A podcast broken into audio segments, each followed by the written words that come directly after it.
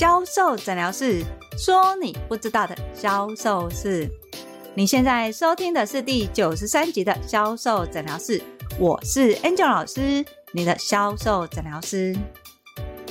如果你的销售是自行摸索的话，你一定有听过，你只要够努力就会有业绩。但是你知道吗？当你越相信自己会努力的时候，你其实已经进入了所谓的销售盲点。努力就等于有业绩吗？想知道答案的话，就来听我们今天的销售诊疗室吧。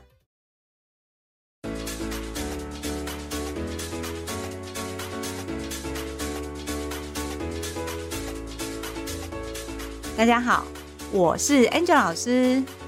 相信呢，很多人开始从事销售的时候，大部分都是因为了接触你有商品需要去销售，而这个商品呢，不管你是怎么来的，在带你入门的人一定都会告诉你，你要对自己的商品有信心，更甚至于呢，他会教导你要不断的陌生开发，只要你够努力。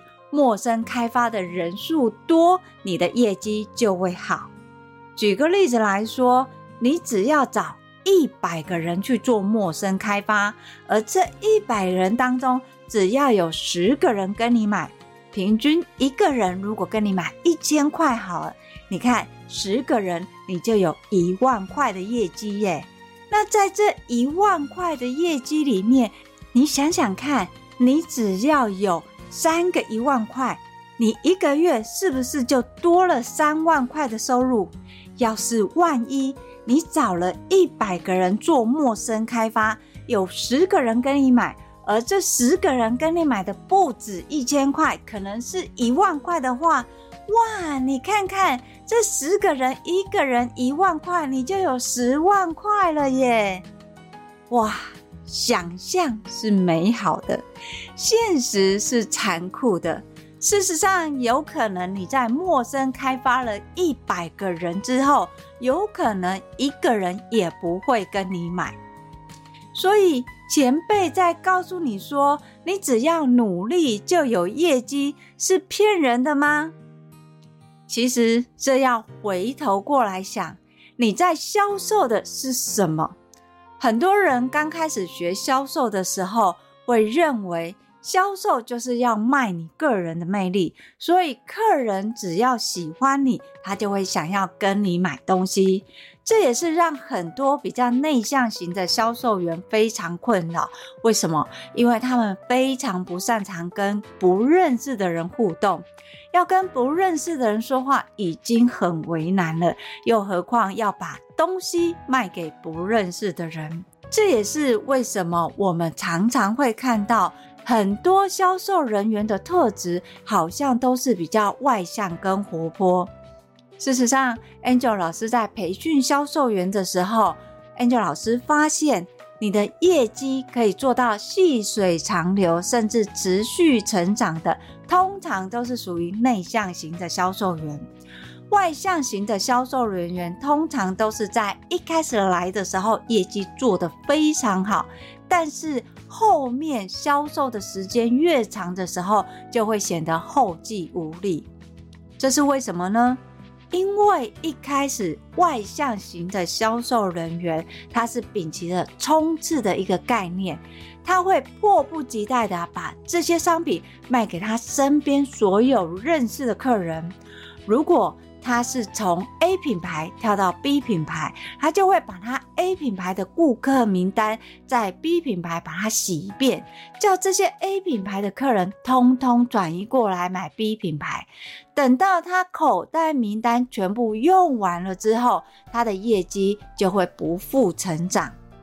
问题来喽，你的业绩老板是怎么样定定的？在这个月，老板定十万块。他看到，哎，你做到了十万块，在下个月，老板会定比十万块多，还是比十万块少？相信是比十万块还多吧。所以，如果这种我们讲的，你用自己的魅力去吸引自己的客人的时候，你在第一个月你已经把你的人脉用完了，请问你第二个月的业绩要怎么来的呢？在销售里面，尤其是新人，你进入到一个新的公司跟品牌从事销售的时候，Angel 老师非常忌讳新人，你就动用到你自己的口袋名单，或者是动用到自己认识的人去说服他们买你的商品，这个是非常忌讳的。为什么？因为你不清楚跟你买的人到底是因为你的人，还是因为这个商品。在销售里面，我们常常在说，如果今天客人是因为你跟你买这个商品的话，那请问你的客人要怎么样做新的陌生开发？你怎么知道面对陌生客你要说什么、做什么才可以引起他们跟你购买的行动？在新人的状态最理想的时候，你不要动到自己认识的，你先去做陌生开发，先去跟不认识或是没有买过这个品牌的客人，去帮他做商品介绍或是商品体验。等到他真的因为你的一个销售流程或是销售话术跟你买的话，你才会知道哦，原来这个商品我要说这句话才可以打动客人，原来这个商品。我要做这个动作，客人才会想要购买。当你理解这个商品跟这个区域，它的客人喜欢什么样的状态的时候，你的销售行为模式它才会建构完整。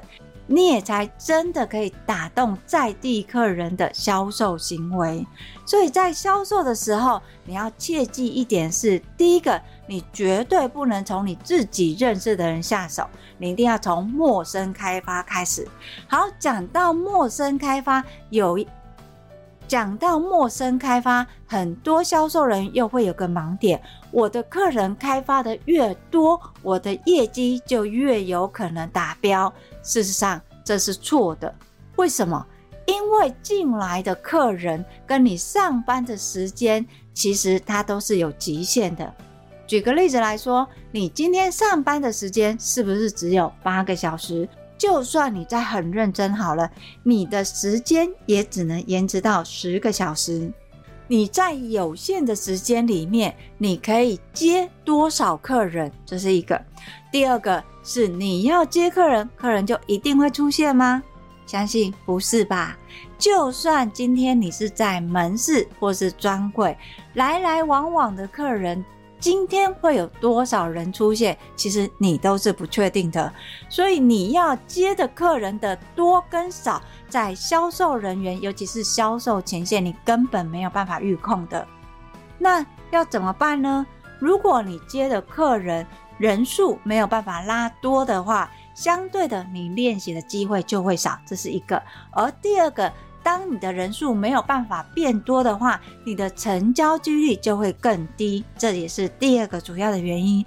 所以在面对客人的时候，你要想的不是你接越多客人越好，而是你要想的是。你要怎么样在有限的时间可以勾起客人对商品的兴趣，甚至于你要怎么样跟客人互动跟介绍，你的客人才会采取购买的观点，进而引起他想购买的行为能力。每次讲到这个时候，很多销售人员就会说：“老师，那如果我进来的客人有限？”我怎么样把握每一个客人进来就会跟我买呢？Angel 老师就要请你检视一下，你今天在面对客人的时候，你产生的行为反应是什么？是让客人带着你走呢，还是你带着客人走？这两个其实不太一样的。让客人带你走呢，是客人进来，客人要看什么你就介绍什么。这个呢，对于客人的购买行为其实是没有帮助的，而且它也是不及格的。第二种呢，是客人进来呢，你引导客人去看你希望他看的东西，甚至你希望他买的商品。这个才是有目的性的引导。只是每次说到这里的时候，销售人员总是很困惑。哪有那么简单？我们教客人看，客人跑都来不及了，怎么可能还静静的听我们介绍或说？有时候可能我们说得很认真，客人下一秒转身就马上逃跑了。这个是很残忍的现实，没有错。所以销售人员，你就要去思考。为什么你的行为会让客人想跑？为什么你在介绍的时候，客人不会想听？是因为你只聚焦在成交这件事情，还是没有跟客人连接？在销售过程当中，为什么客人会不想听、没有兴趣？绝大时候都是销售人员急着介绍商品，或是说活动的优惠，让客人在环境跟氛围还没有搞清楚我是不是要买的一个情况之下，产生了一个购物压力。而这压力一旦形成的时候，客人不跑才奇怪呢。举个例子来说。当客人走进来，你跑去问客人：“你好，欢迎光临，你今天要买什么呢？”这个是我们家的新品，它现在有做活动。哇，你看这个商品非常的适合你，你插起来就很好看。你看这个商品是我们的最新的商品，它现在有做活动哦，你要不要体验看看？这一连串的介绍跟说明，会不会让客人有压力呢？我相信。多多少少都会吧，因为你自顾自的说，你没有先去了解客人原本对这商品的认知及他原来使用的习惯是什么。当你没有去了解客人的现况的时候，你根本就找不出客人的潜在需求。而当你不知道客人的潜在需求的时候，你说的这些商品介绍，客人都会觉得跟他完全没有关系。所以，就算你的销售话术讲得太好，你的商品介绍的太棒，你的客人永远都会停留在观看的角度，他不会采取所谓的购买行动。更甚至于，客人听你在介绍商品心动的时候，他有可能把手机默默的拿出来。你知道客人要做什么吗？查网络上哪里卖的比较便宜，所以这也是为什么很多销售人员他会觉得我商品介绍的再好也没有用啊，客人就是看哪里便宜往哪里买呀。所以当你发现这个现象的时候，请你回头检视。你是不是自顾自的介绍商品，没有跟客人互动，没有拖客人下水，没有让客人感受到这个商品跟他的连结跟关系是什么？只要少了这些元素，你就算介绍的再好，你的客人也不会跟你买。所以回头过来想这个销售盲点，你的销售行为模式如果不变，你是从你认识的人下手，又或者是你单独只是介绍你的商品，就算你面对一百个客人，也不会有十个客人跟你买。就算真的有客人跟你买，我相信你的平均客单也不会很高。那么你最后就会变成什么？跟你买的客人不是因为这个商品好，而是看你介绍的很辛苦，可怜你而买单的。那这个其实是销售现场我们最不期望乐见的。为什么？因为这类的客人我们就叫一次客，他有可能买你这么一次，他就不会再回来了。好，老师，你说的这个理论。跟我的认知有所差别，因为我要多接客人，我接的客人多了，我有经验了，我才有机会修正啊。听起来好像有道理，但是事实的原因是，你知道你要怎么样修正吗？当客人不买的时候，客人会告诉你原因吗？不会，对吧？客人都是默默的离开，他不会告诉你。因为你说了什么，所以我不想买；因为你介绍什么，让我不舒服，所以我想离开。客人绝大部分不买都不会告诉你，所以你要知道的是，第一个，你的销售流程对不对？你有没有所谓的销售流程？你在面对客人的时候，不是只有介绍商品，是不是有了解客人的需求，了解对商品的认知，了解客人使用的状态，在了解这一块，你要使用的不是质问。而是什么？用聊天的方式，或是互动的方式去收集你要的资讯。当你找到你要的资讯的时候，才可以跟你的客人产生连结，而这个连结，你才有机会介绍你的商品。要注意的是哦，在介绍商品，你不可以过度夸大它的效果。在商品的效果里面，还要把客人的问题什么，把它找出来，跟你的商品做连接。当你发现，客人对你讲的话跟问题有反应的时候，就代表什么？你在说的跟介绍的是有打动客人。一旦有打动客人的状态，客人有回应你了，这个客人他才真的有可能跟你买东西，这个客人才真的会把钱包拿出来呀。所以你在面对客人的时候，你要聚焦的不是你接了多少个客人，不是你一定要设定我要打一百个客人的电话，或是我要跟一百客人介绍个商品，不是。你要去看的是你在这个客人里面，从介绍到他离开，他买了什么样的东西，而这个东西是不是你想卖的。在这当中，Angel 老师最常看到的就是销售人员会被客人牵着鼻子走，客人要看什么就介绍什么。这个对于销售人员的销售能力是没有办法提升的。所以，销售人员你要先聚焦在一个商品，像是新客人进来，你要先聚焦在怎么把你的明星商品卖出去，先聚焦在一个商品，把这个商品卖出去。当客人会买的时候，你就知道你这样的方式跟模式是对的。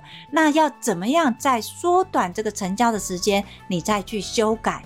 但是如果客人要看 A 商品，你就介绍 A 商品；要 B 商品，你就介绍 B 商品。那么你就会变成每一个商品听起来效果都很像，每一个商品好像都是可有可无，差别只在哪里？价格。所以客人最后。会因为这样去看网络上哪里最便宜，那这不是很可惜吗？好不容易介绍客人心动了，结果客人最后却不跟你买。所以销售人员你要先想到是，我面对客人不在于我接客人的人数，而是我接客人的成交率有多少，能不能提高？我可不可以十个客人我就可以有开始一个成交？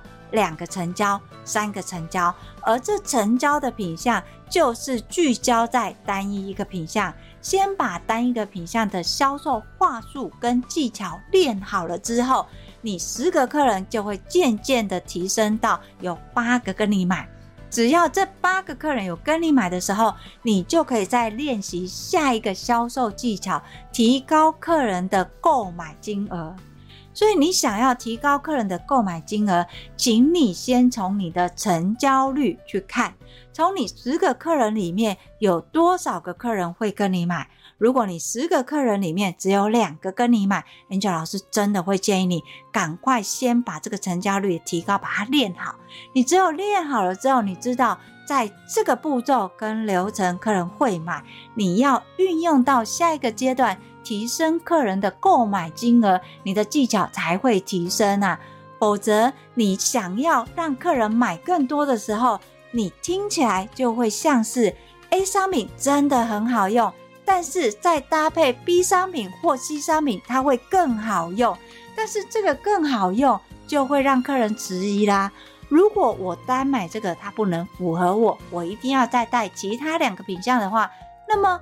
我有必要要买这么多吗？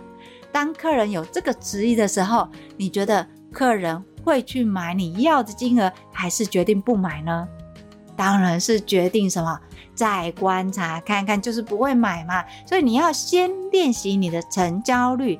客人进来，你怎么样让客人去买你想要卖的单一个商品？而这单一个商品的成交率，它是稳定跟提高的时候，你才去练你的平均客单，再把客人的购买金额把它拉上来呀。这个时候你才会去思考要怎么样把客人购买的金额往上提升。回头过来看。如果你销售的目的是要客人跟你买，你要聚焦的不在你开发了多少客人，而是在你进来的每一个客人，他是不是有把握会跟你买？没有跟你买没有关系，你要去思考的是怎么样做，客人才会一步一步达到你想要的方向，跟你想要他买的行为。